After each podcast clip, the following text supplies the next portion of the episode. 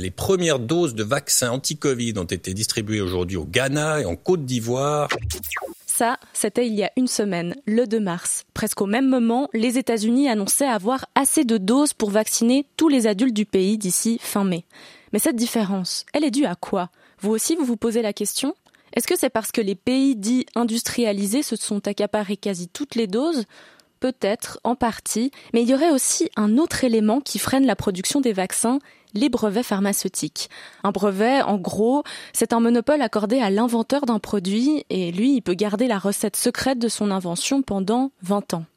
Alors qu'on est dans une urgence mondiale, qu'on nous dit que le vaccin est une des solutions pour nous sortir de la crise, je me suis demandé, les vaccins, ils devraient pas tomber dans le domaine public? Le point J. Hello, c'est Gabriela Cabré. Pour cet épisode du Point J, je suis allée à la rencontre de Gaëtan de Rassenfoss à l'EPFL, où il est professeur. Son domaine de recherche, c'est l'innovation et la propriété intellectuelle. Avec lui, j'ai voulu comprendre quelle est la place des brevets dans le processus de fabrication et de distribution du vaccin. Il faut comprendre qu'un brevet, c'est un monopole.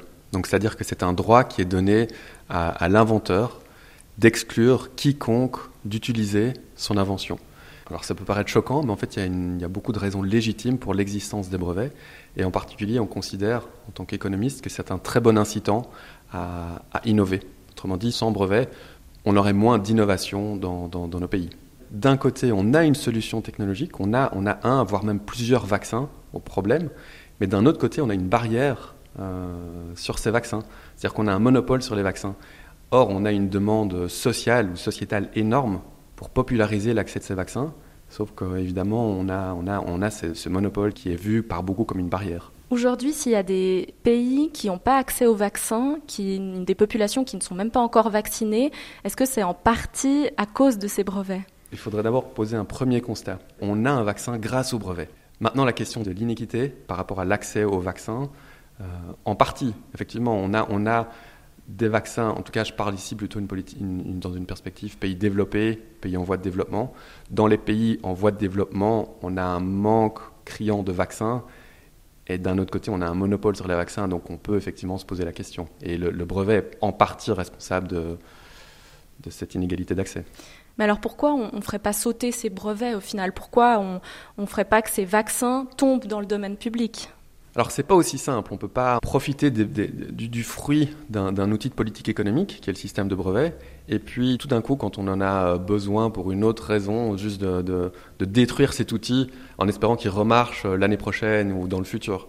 On a une institution qui fonctionne parce qu'elle nous donne de l'innovation, donc du jour au lendemain dire bon, on va faire tomber les brevets dans le domaine public, c'est très dangereux, en fait, parce que c'est un précédent dans lequel euh, beaucoup de pays ne veulent pas s'engager. C'est quand même de l'argent public qui a été investi dans, ces vaccins. Donc au final, pourquoi ce vaccin n'appartient pas à tout le monde, entre guillemets?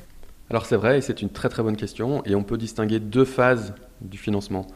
La première phase, c'est le, le, financement sur la recherche de base, sur les techniques de l'ARN messager, par exemple, qui là a été beaucoup financé par de l'argent public.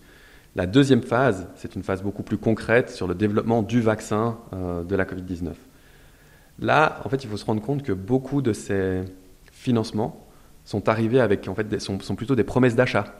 Donc, on a vu des chiffres de 8 milliards levés par, euh, par l'Europe ou 5 milliards investis par les États-Unis, mais beaucoup se sont manifestés par des promesses d'achat. Autrement dit, le gouvernement s'est engagé à acheter pour 1 milliard de doses donc c'était de l'argent qui effectivement c'est de l'argent public, mais c'est de l'argent qui a servi à acheter les doses. Toutes les innovations, presque sans exception, qu'on parle de l'internet ou du GPS ou la grande majorité des innovations sont financées par de l'argent public. C'est la nature même en fait de l'argent public. Est-ce qu'il y a eu dans l'histoire un vaccin euh, qui n'a pas été breveté? On a le cas très célèbre du vaccin de la polio dans les années 50 qui n'a pas été breveté précisément parce que son inventeur voulait que le vaccin soit disponible au plus grand nombre. Tiens, ça me fait penser à quelqu'un, ça. Il s'agit surtout de se frictionner les mains au bon moment. Vous l'avez reconnu c'est le médecin infectiologue et épidémiologiste Didier Pittet et sa célèbre démonstration du lavage des mains. Entre les doigts, bien sous les ongles, bref, vous voyez sans doute de quoi je parle. Eh bien lui, il aurait pu se faire pas mal d'argent s'il avait décidé de faire breveter son invention, mais c'était pas l'objectif, et vous entendrez pourquoi à la fin de cet épisode. Mais revenons au vaccin de la polio. On peut vraiment le comparer au vaccin Covid? Là, la situation est quand même très différente dans la mesure où c'est un vaccin qui était issu directement d'un laboratoire universitaire, donc qui avait été financé à 100% par de l'argent public. Donc on n'est pas dans le cas de la Covid-19 où on a beaucoup d'argent privé et des processus de production très complexes qui sont en jeu. Mais du coup, les pays du Sud, ceux qui n'ont pas encore accès à ce vaccin, euh, ils ont quoi comme carte à jouer? Ils peuvent faire quelque chose? Alors ils peuvent faire quelque chose. Donc euh, dans, les accords internationaux qu'ils ont signés sur la propriété intellectuelle, il y en a une, clause qui s'appelle la licence obligatoire. Autrement dit, un État peut décider, pour des raisons de sécurité nationale ou pour des raisons de santé publique, d'exproprier quelque part, en quelque sorte, le vaccin. Autrement dit, pensez à la, construction d'une ligne de train. Euh, on, a, toute une série de maisons qui sont sur une ligne de train planifiée. L'État peut dire, ben voilà, ce n'est plus votre propriété privée, je l'achète pour le bien public euh, à un prix donné. Euh, c'est un peu la même idée en fait avec, euh, avec la, licence obligatoire pour les brevets. L'État pourrait très bien dire bah, ces vaccins sont tellement critiques pour mon économie que euh, je vais vous dénommager faiblement et je vais commencer à produire les vaccins au sein de mon pays. Il y a certains pays qui utilisent ça maintenant aujourd'hui comme une menace? Alors les pays l'utilisent comme une menace, effectivement, surtout les pays qui ont la capacité de produire ce genre de vaccins, tels que le Brésil ou l'Inde ou l'Afrique du Sud. Il ne faut pas oublier qu'à la base, ce n'est pas un outil de pression, c'est vraiment un outil de dernier ressort en cas de quelque part de catastrophe nationale. Euh, on peut se souvenir qu'en 2001, par exemple, la compagnie pharmaceutique Roche a baissé le prix de son médicament anti-VIH d'environ 40% au Brésil suite aux menaces du gouvernement brésilien précisément d'utiliser cette, euh, cette clause. On les sent un peu, hein, ces menaces qui planent sur les pays qui hébergent des firmes pharmaceutiques. Il y a quelques semaines, Emmanuel Macron donnait une interview pour le Financial Times. Écoutez le message qu'il a fait passer au labo détenteur de ces brevets. Le sujet n'est jamais qu'économique, il est aussi politique, surtout quand on touche à la santé humaine. Et c'est ce qu'on est en train de vivre. Moi, je vois monter le débat sur la propriété intellectuelle. Si les industries pharma ne joue pas le jeu de la coopération, immanquablement montera la question politique dans tous nos pays. Moi, je n'ai pas un combat pour la, fin de la propriété intellectuelle. S'il n'y a plus de propriété intellectuelle, il n'y a plus d'innovation, il n'y a plus d'incitation à l'innovation. Par contre, je me battrai de toutes mes forces contre les mécanismes qui créent de la rareté pour préserver du profit. C'est un peu un, un coup de pression dirigé au monde de la pharma, ça. Alors c'est exactement ça. Quelque part, Bon, c'est facile à dire pour le président de la République, parce que ça lui coupe pas grand-chose de le dire et ça lui fait bonne presse quelque part. En pratique, on ne sait pas vraiment ce qu'ils se disent euh, derrière les portes, parce que si, si les pays industrialisés voulaient vraiment agir, ils le feraient autre, autrement que par des paroles. Mais néanmoins, c'est effectivement un signe qu'il y a une, pression sur les sociétés pharmaceutiques des pays occidentaux pour euh, rendre leurs vaccins disponibles à plus large échelle.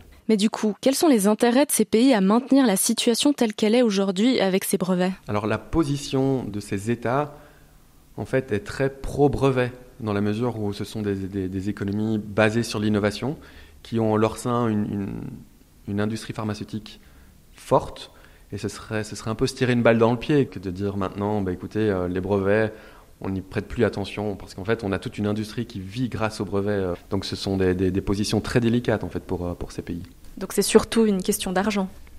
Alors, c'est sûr que l'argent euh, ici est le nerf de la guerre, mais fondamentalement, c'est surtout une question de la capacité d'innovation du pays dans le futur. Parce que compromettre le système de brevets aujourd'hui, c'est envoyer un signal à tous les, innovateurs, toutes les entreprises innovantes que leurs droits pourraient être bafoués. Donc c'est vraiment les États sont vraiment dans une position d'équilibriste. Qu'est-ce qu'on peut imaginer là pour euh, ces, prochaines semaines par rapport à ces vaccins Covid?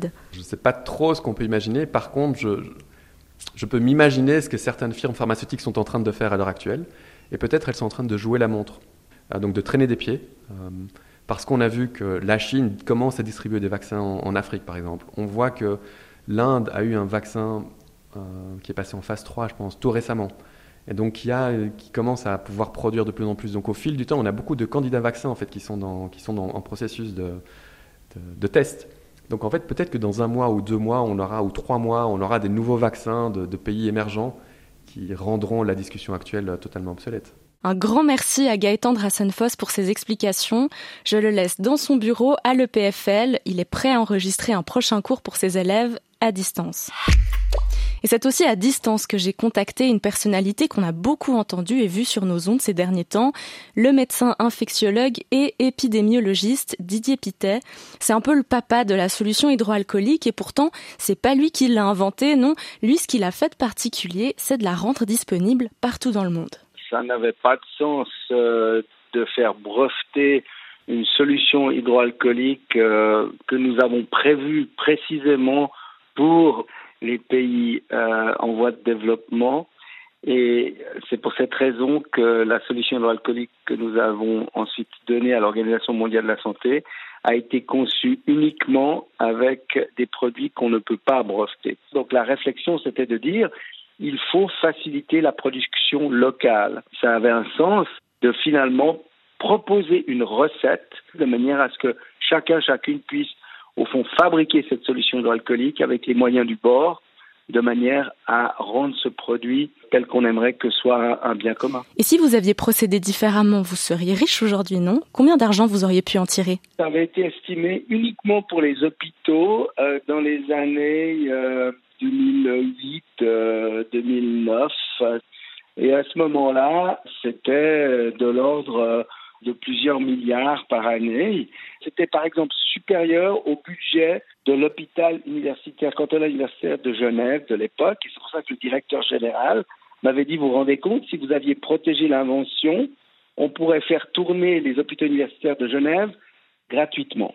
Eh ben, ça a l'air de générer beaucoup de profits, ces brevets. Alors que je finalise cet épisode, l'ONG Publicaille sort justement une enquête sur les profits de l'industrie pharmaceutique, des profits qui seraient faits en partie grâce aux brevets. Demain, Caroline Stévan vous parlera des enlèvements d'enfants qui ont lieu au Nigeria. En attendant, n'hésitez pas à nous écrire .j@rts.ch. On aime bien recevoir vos retours et vos idées de sujets aussi. Allez, à bientôt. Le point J.